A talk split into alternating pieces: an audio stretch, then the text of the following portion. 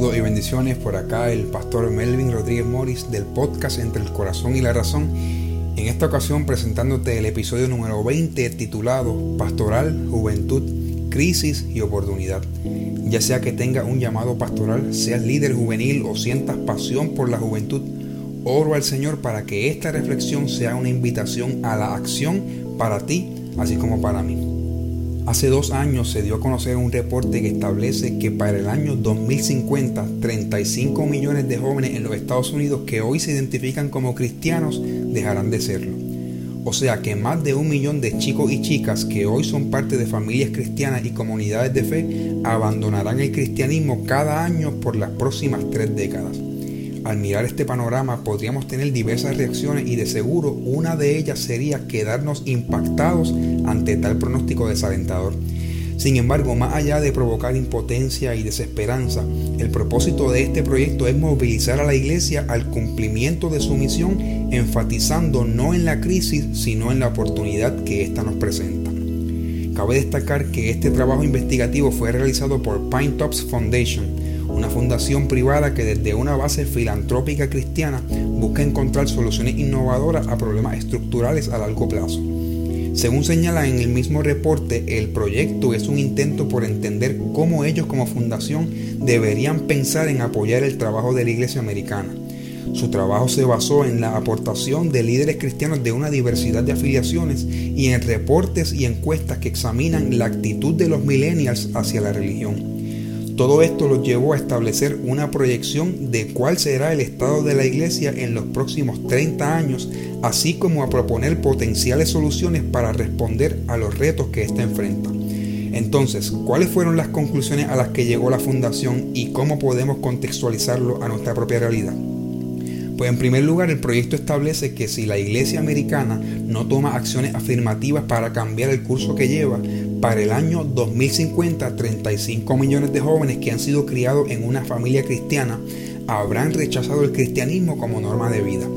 Incluso ese número podría aumentar de 35 a 42 millones al tomar en cuenta voces que señalan que el fenómeno de ver jóvenes apartarse de la fe o desafiliarse de la iglesia está acelerando.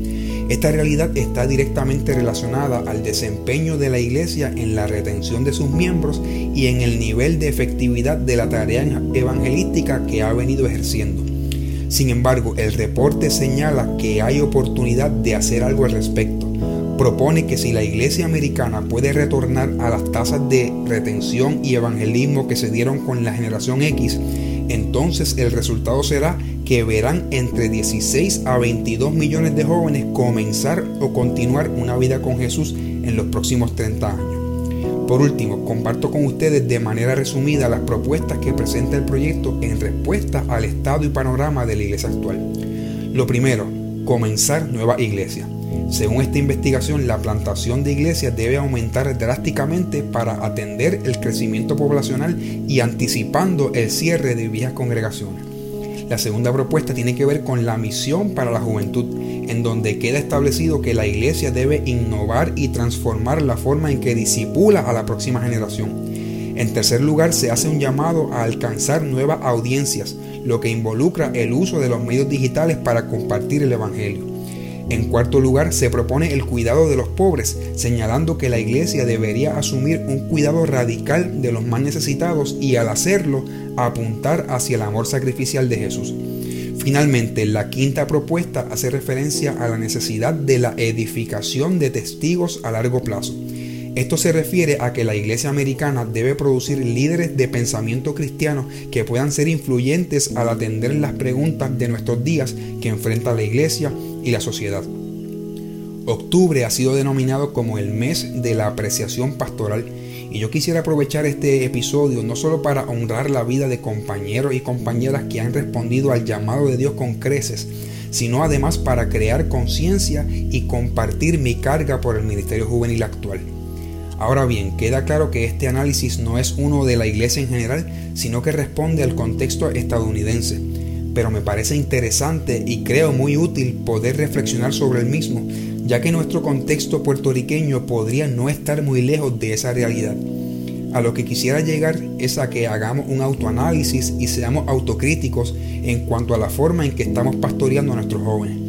Ante la incómoda realidad de que en muchas de nuestras congregaciones también hemos estado observando un decrecimiento que involucra a jóvenes que se han ido de la iglesia y hasta han abortado su fe en Cristo, cabe preguntarse lo siguiente. ¿Qué ha estado sucediendo? ¿Cuáles son los factores que han rodeado este éxodo?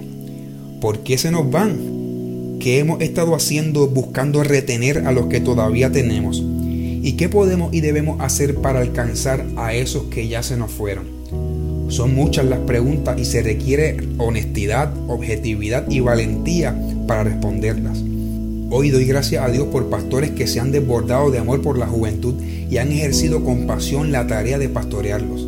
Han llevado a muchos a Cristo los han cuidado, guiado, sanado, levantado e impulsado al cumplimiento del propósito de Dios para sus vidas. Sin embargo, más allá de mirar esa ruta de éxito recorrida, tengo la necesidad de señalar otros pasos que hemos estado dando mal o no hemos dado y plantearme el camino que tenemos por delante. Ciertamente soy de los que piensa que pastorear en este tiempo a la juventud es un reto de grandes proporciones requiere poder del Espíritu Santo manifestado en amor, sabiduría, paciencia y demás virtudes y dones que nos equipan para ser testigos de Cristo a las nuevas generaciones. Por esto, cuando leo lo que señala este reporte y lo comparo con lo que vislumbro como pastor y líder de jóvenes en mi contexto, tengo que concluir que hay mucho trabajo por hacer, que necesitamos tomar nuevas rutas si queremos convertir la crisis que vivimos como iglesia en una gran oportunidad. En conclusión, yo podría ofrecerte una lista de lo que entiendo debemos hacer para aprovechar dicha oportunidad. Allí incluiría propuestas pertinentes que se ofrecen en el proyecto The Great Opportunity, como la urgencia de transformar nuestro discipulado hacia los jóvenes, y otras que no están como la necesidad de que el ministerio juvenil sea uno enfocado en el desarrollo de relaciones y no de actividades y programas. Sin embargo, prefiero provocar tu propio análisis y proceso de introspección de manera que de allí surjan ideas que respondan a necesidades particulares y puedan ser implementadas desde el corazón del que las propone. En los pasados días hablé con un joven que ha estado enfrentando una situación difícil y decisiva. Luego de preguntarle cómo está y escucharlo, le pregunté si su pastor o algún líder se había comunicado con él en el proceso, a lo que me contestó, tú eres el primero que me llama. Así que gracias. Al pensar en que probablemente hay muchos jóvenes así, no puedo evitar sentirme dolido y frustrado. Incluso el sentimiento se agrava al conocer de tantas influencias dañinas que además arrastran a los jóvenes lejos del propósito de Dios y su llamado. Pero me resisto a perder la esperanza. Me enfoco en el Dios que me llamó y me capacita para este tiempo y no en las circunstancias que abruman y pueden llegar a inmovilizarnos.